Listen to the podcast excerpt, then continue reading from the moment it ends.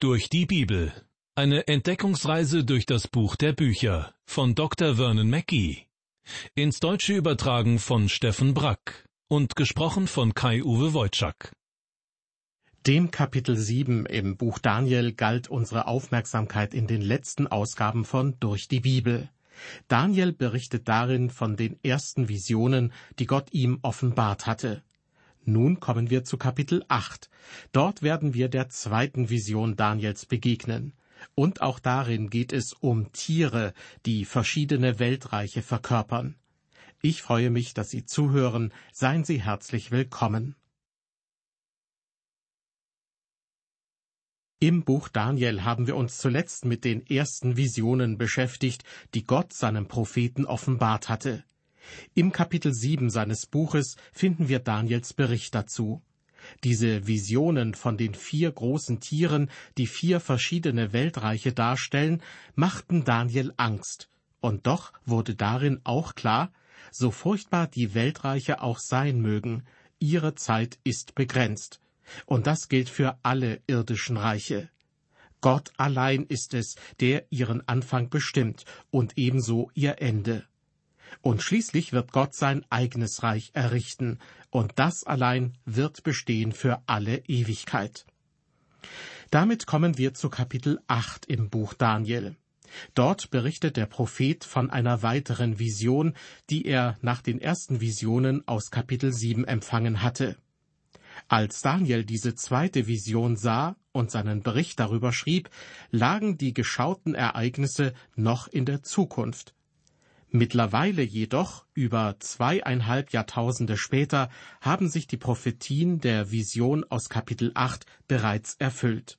Und weil sie sich so genau und eindeutig erfüllt haben, zogen bibelkritische Ausleger daraus den Schluss, das Buch Daniel könne erst zu einem viel späteren Zeitpunkt geschrieben worden sein, erst lange nach Daniel. Denn bibelkritische Ansätze gehen in der Regel davon aus, dass es keine übernatürlichen Eingriffe in unsere Welt hinein gibt. Deshalb könne es auch keine wirkliche Prophetie über die Zukunft geben, da dies ein übernatürliches Eingreifen erfordern würde. Und genau das schließt eine bibelkritische Herangehensweise von vornherein aus. Deshalb könne der Bericht gar nicht aus der Zeit Daniels stammen. Er müsse erst nach den Ereignissen geschrieben worden sein, und zwar als eine Beschreibung geschichtlicher Ereignisse. So das Argument der Bibelkritiker. Das ist natürlich ein äußerst schwaches Argument, wissenschaftlich eigentlich völlig unhaltbar. Denn das, was bewiesen werden soll, dass angeblich keine echte Prophetie vorliegt, wird zur Voraussetzung der Beweisführung gemacht. Es könne gar keine echte Prophetie geben. Erstaunlich, dass man mit solchen Thesen in der Wissenschaft auch noch anerkannt wird. Ich gehe aus guten Gründen davon aus, dass Daniel wirklich der Autor des Danielbuches ist. Und wenn sich ein Bericht wie der in Kapitel 8 von der Sprache und anderen Kriterien her sehr gut dem sechsten Jahrhundert vor Christus zuordnen lässt, dann kann ich das doch nicht einfach ignorieren. Nur weil ein bibelkritischer Ansatz nicht will, dass Gott in die Geschichte eingreift und deshalb Geschichte auch nicht offenbart, bevor sie geschieht. Wer sich mit dem Thema näher befassen will, dem sei der Kommentar von Gerhard Meyer zum Buch Daniel empfohlen. Der ist erschienen in der Reihe der Wuppertaler Studienbibel zum Alten Testament. Dort finden Sie eine Fülle von Argumenten für die Verfasserschaft von Daniel im sechsten Jahrhundert vor Christus. So hat man auch eine Weile unter Wissenschaftlern diskutiert, ob Shakespeare überhaupt die Werke Shakespeares geschrieben hat. Amüsiert kommentierte Mark Twain diese Fragestellung so Wenn Shakespeare nicht Shakespeare geschrieben hat, dann muss das alles von einem anderen Mann geschrieben worden sein, der den gleichen Namen hatte. Wenn Daniel nicht das Buch Daniel im sechsten Jahrhundert vor Christus geschrieben hat, dann muss es von einem anderen Mann geschrieben worden sein, der den gleichen Namen hatte und zur gleichen Zeit am gleichen Ort lebte. Daniel sieht in seiner prophetischen Vision in Kapitel 8 einen Widder mit zwei ungleichen Hörnern und einen Ziegenbock mit einem Horn. Damit richtet Gott sozusagen das Mikroskop auf den Kampf zwischen der zweiten und der dritten Weltmacht, denen wir schon in Kapitel 2 und in Kapitel 7 begegnet sind. Das ist die Auseinandersetzung zwischen dem Osten und dem Westen, zwischen dem Orient und dem Okzident, zwischen Asien und Europa. Das ist der Kampf zwischen den Reichen der Meder und Perser einerseits und der Griechen und Mazedonier andererseits. In der Vision ist auch die Rede von einem weiteren kleinen Horn. Diese Prophetie hat sich offensichtlich bereits in Antiochus Epiphanes erfüllt. Er war der große Verfolger des jüdischen Volkes, auch bekannt unter dem Namen der Nero in der jüdischen Geschichte. Erwähnen will ich noch eines. Der vorangehende Abschnitt im Buch Daniel von Kapitel 2, Vers 4 bis Kapitel 7, Vers 28 wurde in der aramäischen Sprache geschrieben. Das war die ursprüngliche Sprache Syriens und zugleich die Weltsprache der vier Großmächte, von denen in Kapitel 2 und 7 bereits die Rede war. Mit dem Beginn des achten Kapitels kehrt Daniel wieder zurück zur hebräischen Sprache. Wir beginnen mit dem Kapitel 8 im Buch Daniel. Ich lese Vers 1. Im dritten Jahr der Herrschaft des Königs Belsazar erschien mir, Daniel, ein Gesicht nach jenem, das mir zuerst erschienen war. Daniel gibt uns, wie schon in Kapitel 7, eine sehr genaue Datierung an, wann er diese weitere Vision von Gott empfangen hatte. Das war im dritten Regierungsjahr des Königs Belsazar, dem letzten König des babylonischen Reiches. Die ersten Visionen in Kapitel 7 datierte Daniel auf das erste Regierungsjahr Belsazars, also etwa zwei Jahre zuvor. Das heißt, wir befinden uns nun etwa im Jahr 546 vor Christus. Nur noch einige wenige Jahre, dann wird mit Belsazar das babylonische Reich untergehen. Und das Reich der Meder und Perser wird an seine Stelle treten. Weiter heißt es in Vers 2, ich hatte ein Gesicht, und während meines Gesichtes war ich in der Festung Susa im Lande Elam am Flusse Ulai. Daniel sieht, was Gott ihm mit der Vision offenbart. Und in der Vision erkennt Daniel nun sich selbst und wie Gott ihn sozusagen innerhalb der Vision nach Susa führt. Susa war die Hauptstadt der Meder und Perser, dem Zweiten Reich aus dem Kapitel 2 und 7. Daniel bemerkt weiter, dass er, nun selbst Teil der Vision, am Fluss Ulai steht. Das war ein künstlich angelegter Wasserkanal, der am Fluss Kerka begann und an der Stadt Susa vorbeiführte. Die Vision verlagert also den Ort des Geschehens von Babylon nach Susa. Und das offensichtlich deshalb, weil es in der Vision nicht mehr um Babylonien geht, sondern um die beiden Reiche, die dem babylonischen folgen werden, das Reich der Meder und Perser und das griechisch-mazedonische Reich Alexanders des Großen. Die Ereignisse, die Gott Daniel in dieser Vision offenbart, haben sich alle erfüllt. Und das so genau und treffsicher, dass bibelkritische Ausleger steif und fest behaupten, so eine präzise Vorhersage könne gar nicht vor den Ereignissen geschrieben worden sein. Deshalb halten sie es für unmöglich, dass Daniel, der im sechsten Jahrhundert vor Christus lebte, als Autor in Frage komme. Der bibelkritische Ansatz kommt deshalb zu dem Schluss, das Buch Daniel sei erst geschrieben worden, nachdem sich die vorhergesagten Geschehnisse ereignet hätten. Damit seien die Prophetien keine wirklichen Prophetien, sondern einfach nur ein geschichtlicher Bericht von dem, was bereits geschehen sei. Das ist ein Versuch, das Übernatürliche aus der Bibel zu tilgen. Denn alles Übernatürliche widerspricht dem Auslegungssystem der Bibelkritik.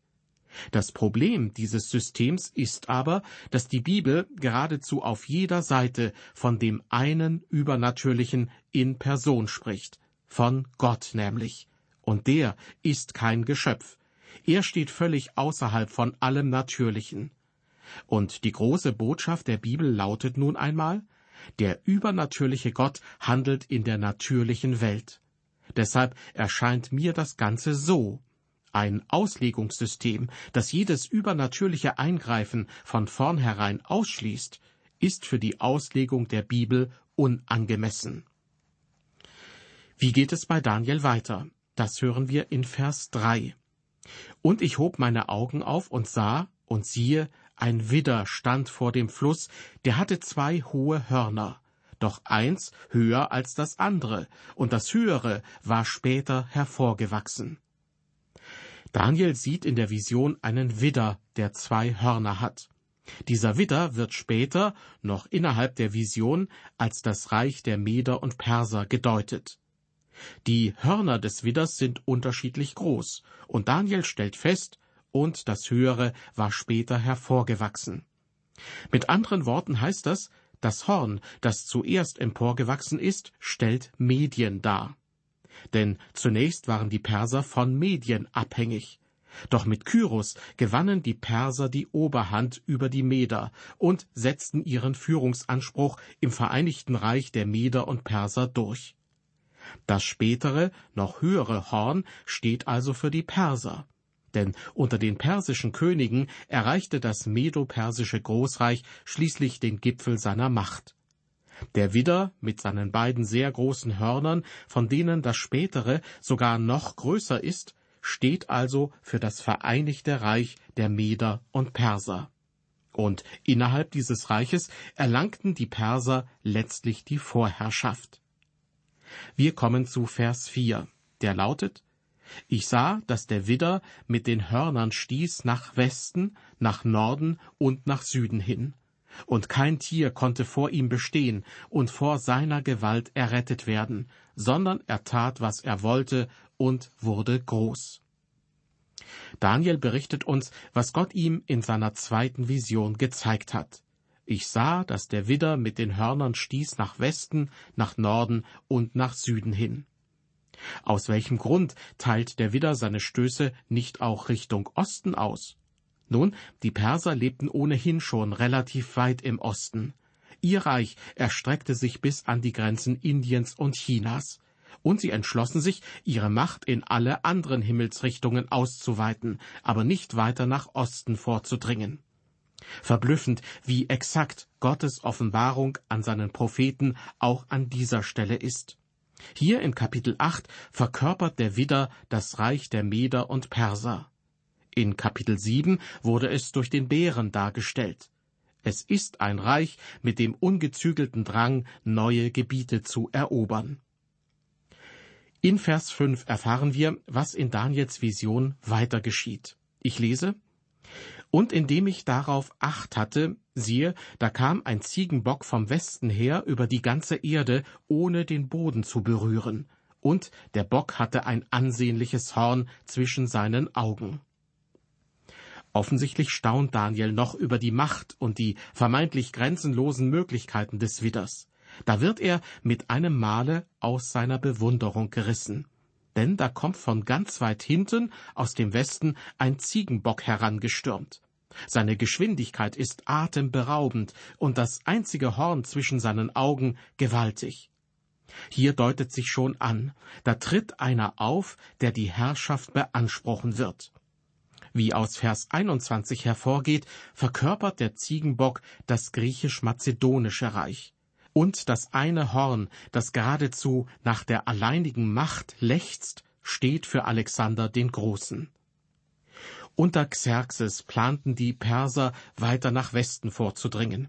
Aber aus dem Westen nähert sich nun jener Ziegenbock und er jagt derart schnell heran, dass es für Daniel so aussah, als käme er geradezu dahergeflogen, ohne den Boden zu berühren. Das entspricht den vier Flügeln des Panthers aus Kapitel 7. Und es beschreibt die ungeheure Geschwindigkeit, mit der Alexander seine Streitmacht an einen anderen Ort verlagern konnte. Wie wird das enden, wenn zwei so mächtige Rivalen aufeinandertreffen? denn das scheint schon ausgemacht zu sein, dass keiner freiwillig das Feld räumen wird. Wir hören die Verse sechs und sieben. Und er kam bis zu dem Widder, der zwei Hörner hatte, den ich vor dem Fluss stehen sah, und er lief in gewaltigem Zorn auf ihn zu. Und ich sah, dass er nahe an den Widder herankam, und voller Grimm stieß er den Widder und zerbrach ihm seine beiden Hörner. Und der Widder hatte keine Kraft, dass er vor ihm hätte bestehen können, sondern der Bock warf ihn zu Boden und zertrat ihn, und niemand konnte den Widder von seiner Gewalt erretten. Daniel spricht von dem gewaltigen Zorn, mit dem der Ziegenbock auf den Widder losgeht. Und als wäre das nicht genug, wird diese Beobachtung noch einmal verstärkt. Denn weiter schreibt Daniel, und voller Grimm stieß der Ziegenbock den Widder und zerbrach ihm seine beiden Hörner. Das zeugt von großem Zorn und enormem Hass und von absoluter Entschlossenheit. Unbeirrbar geht der Ziegenbock auf den Widder los. Und dabei hat er nur ein einziges Ziel vor Augen, seinen Widersacher zu vernichten. Xerxes war der letzte große Herrscher Persiens. Er wagte den entscheidenden Vorstoß nach Europa. Und der Weg dorthin führte über Griechenland, unausweichlich. So setzte Xerxes seine Armee mit mehreren zigtausend Kämpfern in Bewegung. Die Griechen jedoch reagierten überaus geschickt. Sie zogen Xerxes nicht entgegen, um ihn auf freiem Feld zu bekämpfen. Stattdessen warteten sie ab, bis die persischen Truppen die Thermopylen erreichten. Der Engpass dort zwischen Meer und Gebirge war in der Antike so schmal, dass eine große Armee ihn nur in kleinen Truppen passieren konnte. Nun war das Heer der Griechen ausgesprochen gut ausgebildet und diszipliniert, im Gegensatz zu den Medern und Persern. Dazu war jeder einzelne Kämpfer in den Reihen Griechenlands auch körperlich außerordentlich gut trainiert. Und so wog ein Grieche die Kampfkraft von mindestens zehn medopersischen Gegnern auf. Die Griechen schlugen Xerxes Armee bei den Thermopylen. Sie brachten dem gewaltigen Heer der Perser empfindliche Verluste bei, als dieses versuchte, den Engpass zu passieren denn dort passten immer nur wenige Krieger auf einmal hindurch. Danach verlor Xerxes auch noch seine gesamte Flotte bei Salamis. Ein Sturm zerstörte die 300 Schiffe der Perser. Als Xerxes diese üble Nachricht überbracht wurde, soll er sich zum Meer begeben haben. Und dort angekommen, habe er seinen Gürtel abgelegt und damit die Wellen geschlagen. Denn sie hatten seine Flotte zerstört. Das erscheint uns heute vielleicht nicht gerade eine angemessene Reaktion zu sein, zumindest nicht für eine so überragende und intelligente Persönlichkeit, wie sie Xerxes zweifelsohne gewesen ist.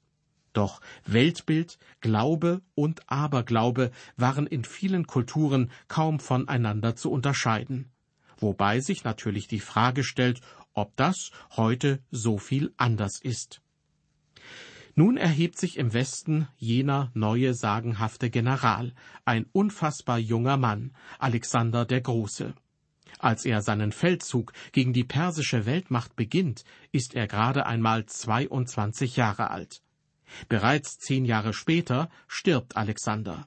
Doch das Reich, das er hinterlässt, ist das größte überhaupt, das die Welt bis dahin gesehen hat. Militärisch war Alexander ein Genie, einer der größten Feldherren der Geschichte. Er war in der Lage, seine Streitkräfte auf dem Landweg unvorstellbar schnell zu bewegen, schneller als es jemals einem anderen Feldherrn vor ihm gelungen war. Was sieht Daniel als nächstes über den jungen Eroberer der Griechen, den Ziegenbock in seiner Vision? Das erfahren wir in Vers 8. Und der Ziegenbock wurde sehr groß, und als er am stärksten geworden war, zerbrach das große Horn, und es wuchsen an seiner Stelle vier andere Hörner nach den vier Winden des Himmels hin. Die Präzision der prophetischen Schau, mit der Gott Daniel die Zukunft der Weltgeschichte offenbart, ist wirklich verblüffend. Da verwundert es nicht, dass Ausleger, die es nicht für möglich halten, dass Gott selbst Daniel die Zukunft offenbart, ihre Zweifel bekommen.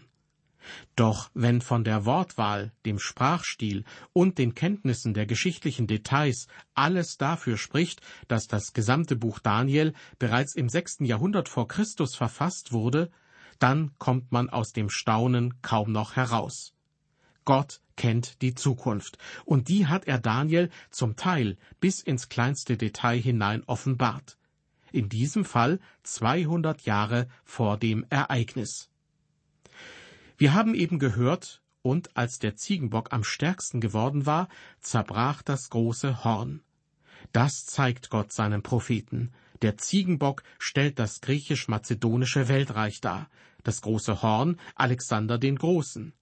Die Hörner des Widders in Vers 6 wurden von dem Ziegenbock zerbrochen. Dagegen zerbricht das Horn des Ziegenbocks ohne offensichtliche Fremdeinwirkung. Nur zwölf Jahre hatte Alexander gebraucht, um die ihm damals bekannte Welt zu erobern.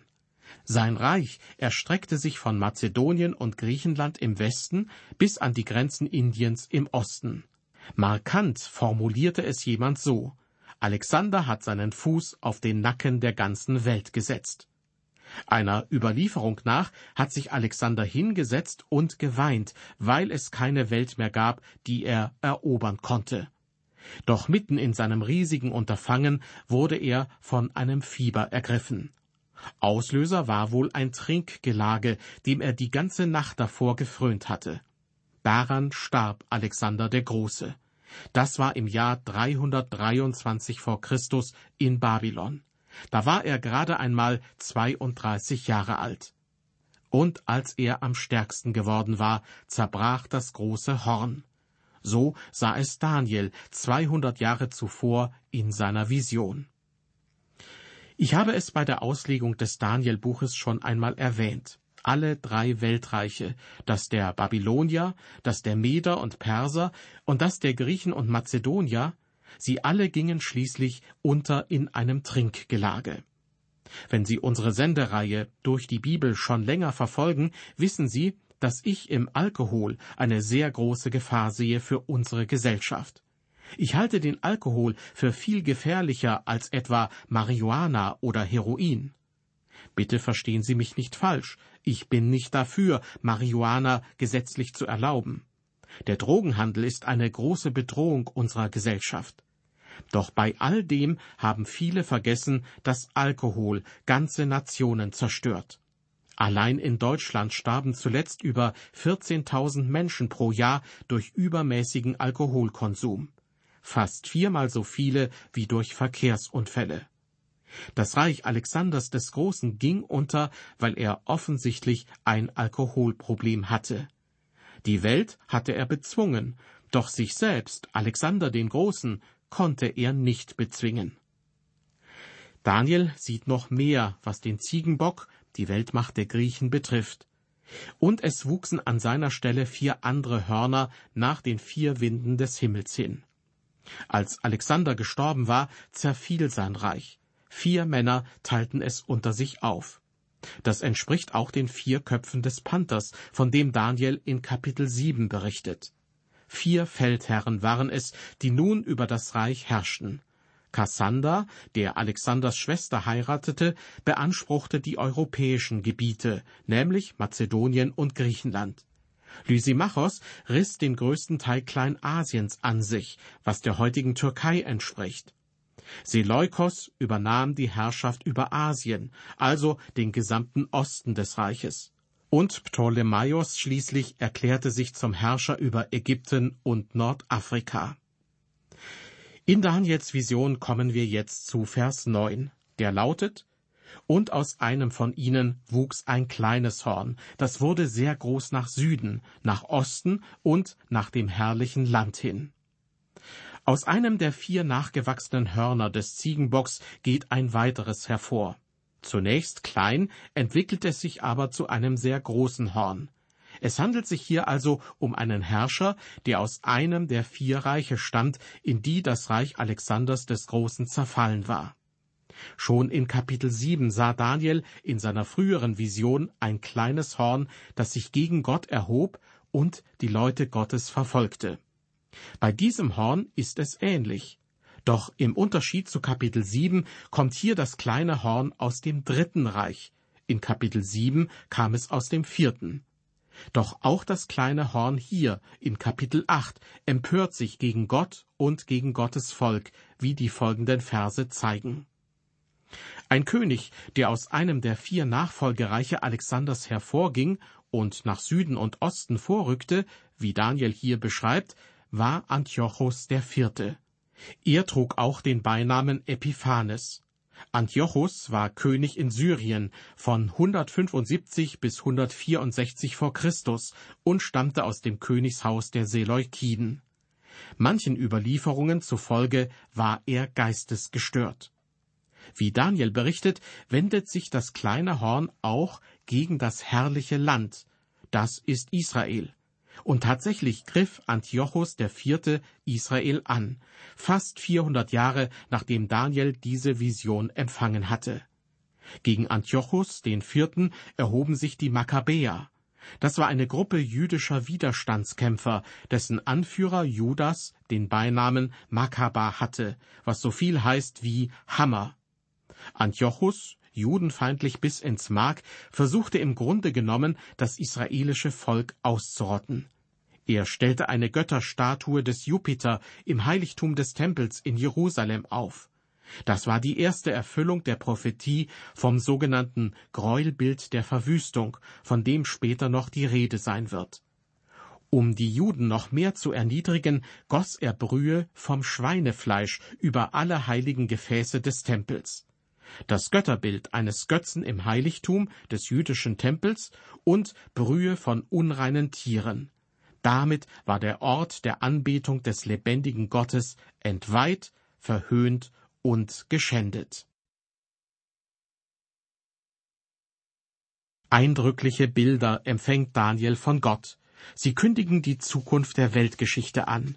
Und sie sprechen davon, wie Gott die Geschichte zu seinem eigenen Ziel steuern wird. Auch wenn es am Ende dieser Folge von Durch die Bibel so aussehen mag, als siege ein unverfrorener und überheblicher Machthaber, hier ist das letzte Wort noch nicht gesprochen. In der nächsten Ausgabe folgt die Fortsetzung. Dann ist die zweite Hälfte des achten Kapitels im Danielbuch an der Reihe. Und wenn Sie mögen, schalten Sie wieder ein. Bis dahin verabschiede ich mich. Seien Sie Gott befohlen.